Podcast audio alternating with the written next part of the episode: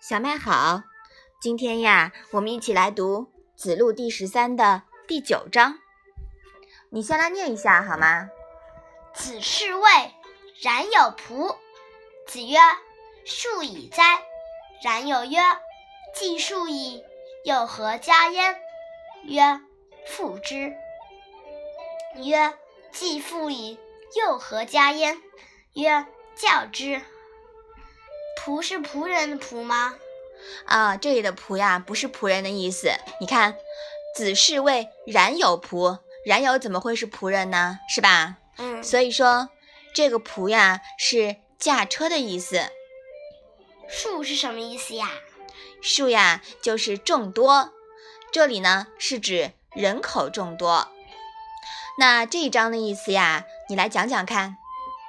孔子到魏国去。冉有为他驾车，孔子说：“人口真多呀。”冉有说：“人口已经够多了，还要再做什么呢？”孔子说：“使他们富起来。”冉有说：“富了以后，又还要做些什么？”孔子说：“对他们进行教化。”嗯，好。人口众多，在没超出承载力之前呀，是好事。人多力量大嘛，是吧？嗯。尤其呢，在农耕社会，不像我们现代社会机械化程度高，做什么都需要用人顶的。有的人呀，就解决了有无的基本问题。因为很多很多事情都需要人来做嘛。而不是像我们现在有很多事情呀，可以靠机器来做，是不是啊？嗯。那么解决了有无的基本问题呢，才能在这个基础上再解决多少的问题，也就是如何想办法让他们富起来，藏富于民，大家没有了后顾之忧，底气就足了，大气才能显现出来。于是。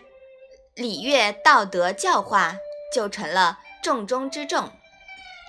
孔子通过和冉有的短短的几句对话，把社会发展的规律清晰地道出来了。新中国自建国以来的发展路径，几乎也是印证了这个规律。我们来回顾一下啊。嗯，现代呢，有人批判说，为什么新中国刚成立的时候？不搞改革开放，让人民富起来，这是典型的刻舟求剑。以当时的国家生存环境啊，革命刚刚完成，一穷二白的基础上，有无的问题都没有解决，拿什么改革呢？是吧？嗯。那么现代有一些人呀，说当初新中国闭关锁国，这简直是颠倒黑白了。当时，西方资本主义国家呀，都在围追堵截社会主义新中国，封锁经济，封锁国际交往，恨不得出兵灭了新中国，重新来殖民我们。国家谈何开放？除非卑躬屈膝、卖国求荣者才能富。与之恰恰相反的是，当时我们新中国的主要领导者呀。不畏强权，坚持自力更生，对内励精图治，对外团结亚非拉人民，突破封锁，走出了一条顶天立地的发展大道，使中国立足于国际民族之林，最终让西方的封锁呀不攻自破。中国还由此建立了完整的农田水利体系。比较完整的轻重工业体系，发展了尖端国防军工科技、航空航天体系。哈哈，说到国防军工，你是最感兴趣的，是吧？嗯嗯，现在我们在这个国防军工领域啊，航空航天领域啊，在世界上面其实都是很先进的，是吧？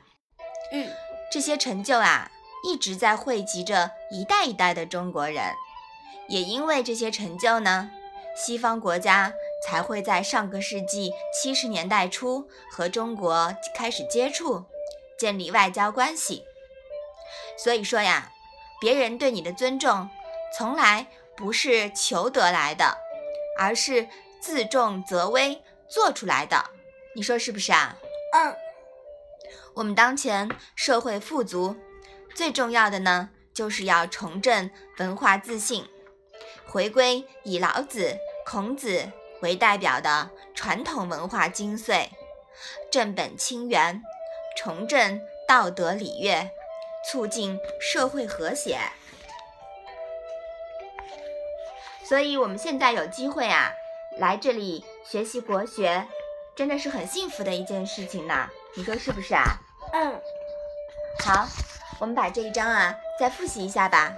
子是谓冉有仆。子曰：“数以哉！”冉有曰：“既数矣，又何加焉？”曰：“父之。”曰：“既父矣，又何加焉？”曰：“教之。”嗯，好的。那我们今天懂得了，要先解决我们的有无问题，也就是温饱问题，然后呢，再解决多少问题，也就是人民的教化问题，是不是啊？嗯，好，我们今天的《论语》小问问呀，就到这里吧。谢谢妈妈。